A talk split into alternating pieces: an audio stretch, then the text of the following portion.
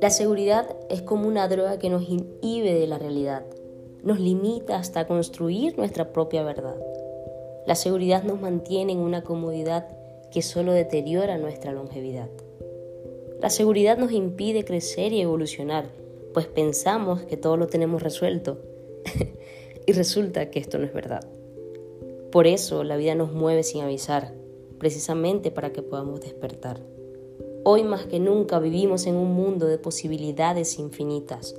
Tenemos libre albedrío para tomar decisiones que marquen e impacten no solo nuestra vida, sino también en la vida de aquellos que todavía no se han ocupado en despertar.